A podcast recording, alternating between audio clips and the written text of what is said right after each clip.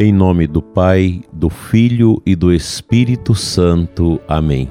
Amado ouvinte do programa Oração da Manhã, que maravilha, hoje sábado, e eu te convido a saudar Nossa Senhora. Ave Maria, Virgem poderosa, Imaculada Conceição, Rainha das Vitórias, que as vossas lágrimas de sangue destruam as forças infernais que se levantarem contra nós, contra o ouvinte deste programa.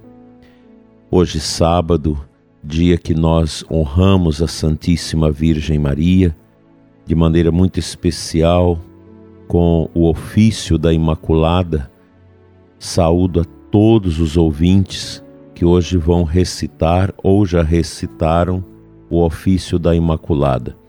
Quero aqui também agradecer as orações de todos vocês que sempre mantêm a nossa coragem através das suas preciosas orações. Sequenciando nossas meditações sobre o livro do bispo Fulton Sheen, O Corpo Místico de Cristo, na página 88, ele nos ensina isso. Assim, Cristo existia antes de sua igreja, sendo o primogênito de todas as criaturas. Então ele coexistia com a igreja em sua vida ressuscitada como cabeça, glorificado no céu. Portanto, aqueles que viveram durante sua existência na Galileia não tiveram grande vantagem sobre nós que vivemos sua existência mística a fé é necessária por parte de ambos. Eles viram a cabeça, mas tiveram que ter fé no corpo, que deveria ser vivificado pelo seu espírito. Vivemos o corpo que é vivificado pelo seu espírito, mas temos que ter fé na cabeça, que é una com a igreja na glória. Sem a igreja, Cristo estaria incompleto esta é uma afirmação forte e, no entanto, é precisamente o que as Escrituras querem dizer pela afirmação que a Igreja é a plenitude de Cristo e que Cristo deve crescer até a plenitude. O encarnado não se esgotou na encarnação. Assim como Cristo terreno cresceu em idade, graça e sabedoria, também o corpo místico deve crescer, mas nenhum dos dois pode crescer sem um corpo. O corpo físico atingiu sua estatura perfeita, humilhou-se na morte e foi exaltado à glória. O corpo místico deve igualmente crescer, humilhar-se e entrar na glória. Por meio da Igreja, Cristo revive cresce, morre e é novamente glorificado, e sem ela careceria de sua plenitude e seria circunscrito ao tempo e ao espaço, ambos criações suas. Certamente não é correto que o Criador seja limitado pela própria criação. E, no entanto, apesar do fato de a Igreja ser sua plenitude, ela não acrescenta nada a ele, pois o Senhor é o seu princípio e origem. Assim, como depois da criação não havia mais ser do que antes, e apenas mais coisas que possuíam ser, assim também não havia mais verdade, mas apenas mais coisas verdadeiras, e nem mais havia amor, apenas mais coisas amáveis. Também depois da ascensão de seu corpo místico, não havia ainda mais vida divina, havia apenas mais naturezas humanas que possuíam-na. Todo influxo de vida, verdade e amor que o corpo místico recebe é dom e dom da cabeça. Sem Cristo não haveria corpo místico.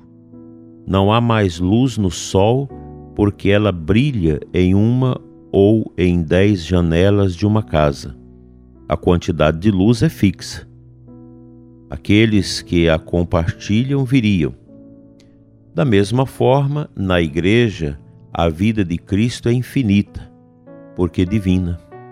Não admite aumento, continua sendo a fonte inesgotável.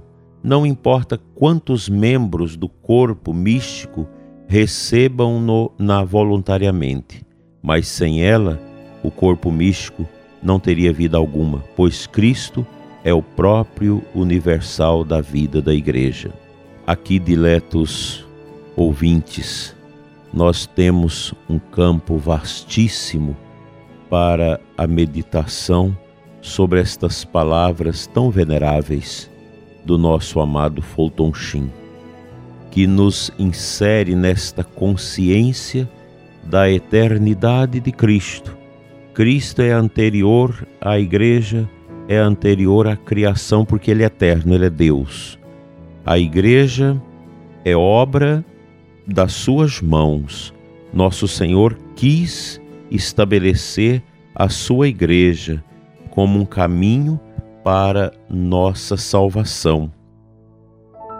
Pois a igreja, no seu mistério, que se estampa, que se visualiza através das pessoas que a compõem, através das estruturas que ela possui, ela é mística.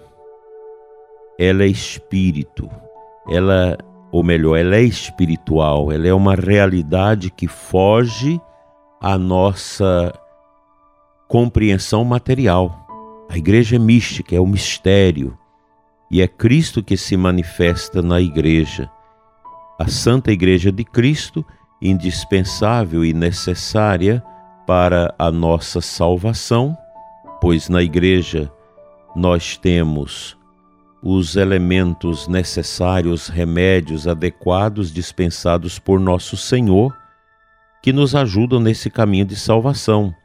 A palavra de Deus, os ensinamentos, a catequese, sobremaneira os sacramentos, que são sinais sensíveis da glória de Deus, da vida de Deus, a vida espiritual de Deus em nós.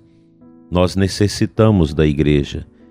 A igreja, ela é um espaço tão grande quanto o coração de Cristo. Todos estão inseridos nela. E é bom lembrar aqui, dileto ouvinte, quando nós falamos da igreja, não podemos pensar somente nesta realidade dos que vivos agora no mundo compõem-na, pois os mortos também que estão no estágio de purificação do purgatório, os que já estão na glória, também faz parte da igreja. A igreja é esse corpo místico. Os que morreram e que já estão no paraíso, na glória, estão também inseridos no seu mistério. Isso é amor de Deus, é graça de Deus demais para os nossos corações. Nosso Senhor quer nos salvar, nos santificar através do seu corpo místico, que é a sua santa igreja. Aqui vale a pena a gente lembrar a importância que todos nós temos na Santa Igreja de Cristo. Nós fazemos parte deste corpo nós nem merecemos ser católicos, mas nós o somos por graça de Deus. E como é bom você saber que a igreja ela se estampa nesse mundo através dos seus templos e das suas comunidades de cristãos que unidos pela oração, pela, pela caridade, vive o segmento de Jesus.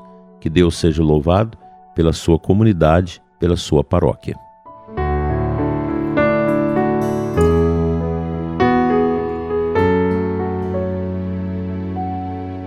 A aclamação ao Santo Evangelho da missa deste sábado traz para nós o famoso versículo de João 3,16.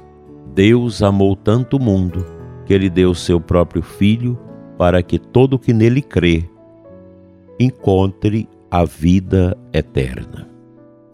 A crença em Jesus, a minha fé nele, a minha decisão por ele, passa inexoravelmente por esta vivência comunitária da fé. O cristianismo é uma religião profundamente comunitária. Nós gostamos de viver em comunidade. A igreja é isso. Os seus filhos, nela inseridos pelo batismo, vivem comunidade. Vive a oração comum, vive trabalhos pastorais, apostolados que a gente faz juntos. Como isso é bonito. É tão maravilhoso você chegar na igreja no domingo, na paróquia, na sua comunidade, às vezes aquela capelazinha pequenininha da roça, do bairro, onde a, a junta ali 30, 40, 50, 70 pessoas, é a beleza. A beleza da igreja que se estampa pelo rosto dos que foram batizados, porque no rosto daqueles que receberam o batismo, nós podemos contemplar a face do Espírito Santo. O Espírito Santo é que nos congrega, que nos reúne no corpo místico de Cristo, para oferecer o sacrifício de Cristo na força da unção ao Pai. A Santa Missa. A celebração da palavra é importante, sim, quando não tem o sacerdote para celebrar a missa, nós temos a possibilidade da celebração da palavra, da escuta da palavra, da meditação da palavra e da comunhão das espécies do corpo de Cristo que estão ali em reserva no sacrário, mas não substitui a missa.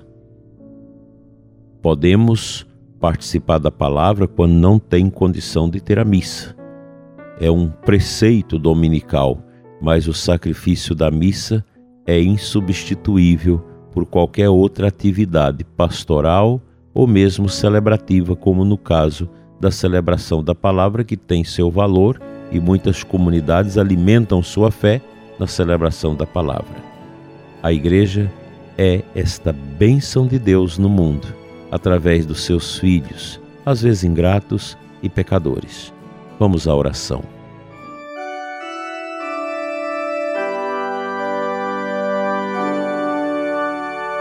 Pai Santo, Deus de amor, eu quero te louvar e te agradecer, Senhor, por esta manhã de sábado, pelo ouvinte que ouve este programa, que você, meu irmão, minha irmã, receba de Deus nesta manhã a graça que você tanto está precisando para você ou para sua família e para sua comunidade, a sua paróquia.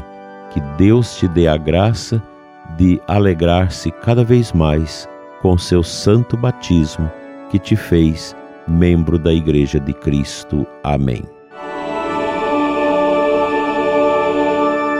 Pela intercessão da bem-aventurada Virgem Maria, venha sobre você e sua família a bênção de Deus Todo-Poderoso, Pai, Filho e Espírito Santo. Amém. Um abençoado sábado para você e sua família. E até à noite, às 21 horas, aqui no canal com a nossa oração da noite, encerrando o nosso dia. Amém.